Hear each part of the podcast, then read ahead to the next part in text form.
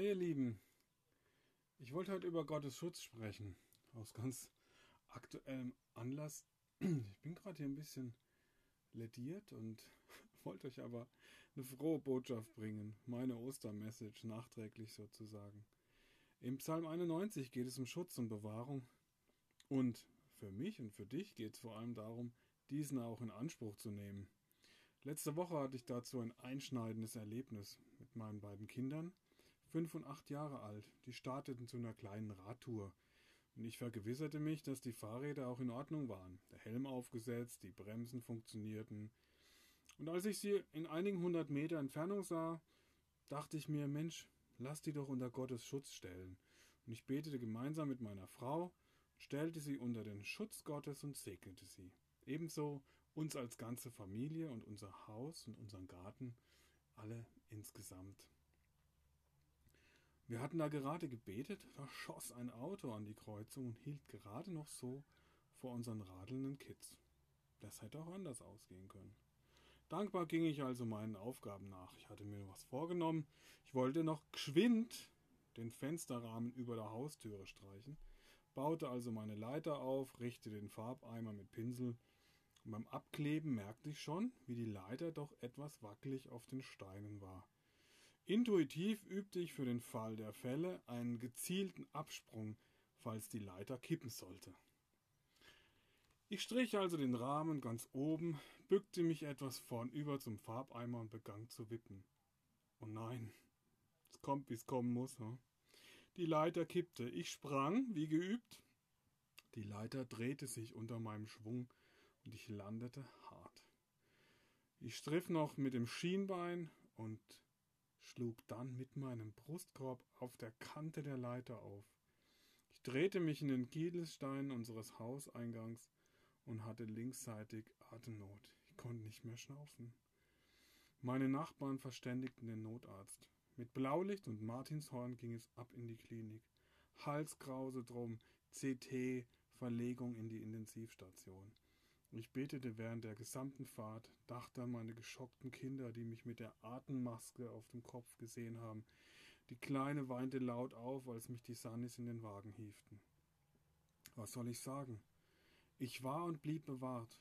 Die Untersuchungen zeigten keinerlei innere Verletzungen. Die Lunge war mitsamt einigen Rippen geprellt. Ich hatte und habe sehr heftige Schmerzen, aber keinerlei lebensbedrohlichen Auswirkungen zu befürchten.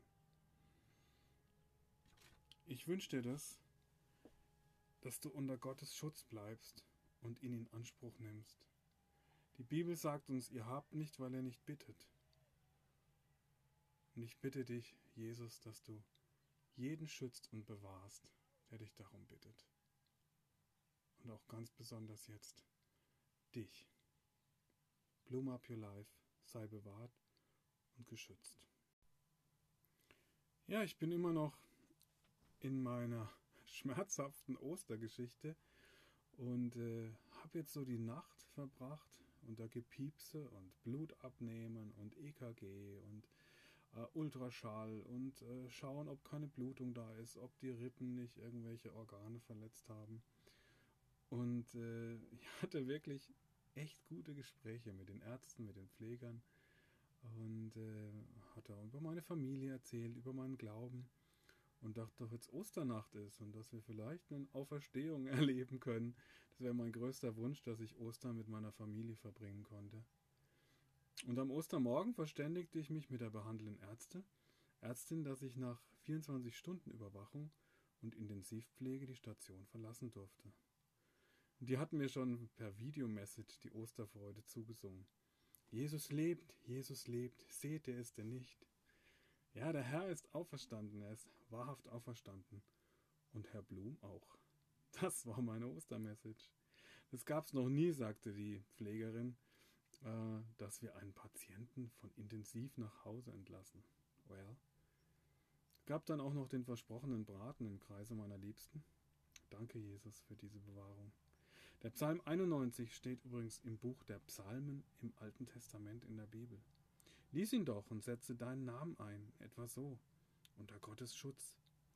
Wer wie ich unter dem Schutz des Höchsten wohnt, der kann bei ihm, dem Allmächtigen, Ruhe finden. Auch ich sage zum Herrn, du schenkst mir Zuflucht wie eine sichere Burg. Mein Gott, dir gehört mein ganzes Vertrauen. Du bewahrst mich vor versteckten Gefahren und hältst jede tödliche Krankheit von mir fern. Wie ein Vogel seine Flügel über die Jungen ausbreitet, so wird er auch mich stets behüten und mir nahe sein.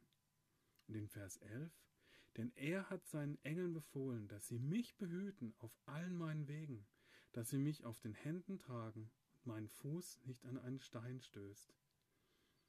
Und für diese Tage ergänzt sich nochmal ganz besonders. Seine Wahrheit ist Schirm und Schild, dass du nicht erschrecken musst vor dem Grauen der Nacht und vor der Pest, die im Finstern schleicht, und vor der, ich ergänze, Corona-Seuche, die am Mittag Verderben bringt. In diesem Sinne sei gesegnet. Wichtig ist, dass wir diesen Segen und Schutz auch in Anspruch nehmen. Er ist wie ein Geschenk, das du nicht abholst, wie ein Päckchen, das in der Packstation versauert. Ihr habt nicht, weil er nicht bittet, heißt es im Jakobusbrief im vierten Kapitel, Vers 2. Und im Matthäusevangelium 7, Vers 7 verspricht uns Gott, bittet und euch wird gegeben. Hey, nimm seinen Schutz in Anspruch. Er ist für dich da. Bloom up your life, trotz Corona, trotz Gefahren. Du bist sicher geborgen in seinem Schutz. Be blessed, not stressed. Dein Andreas.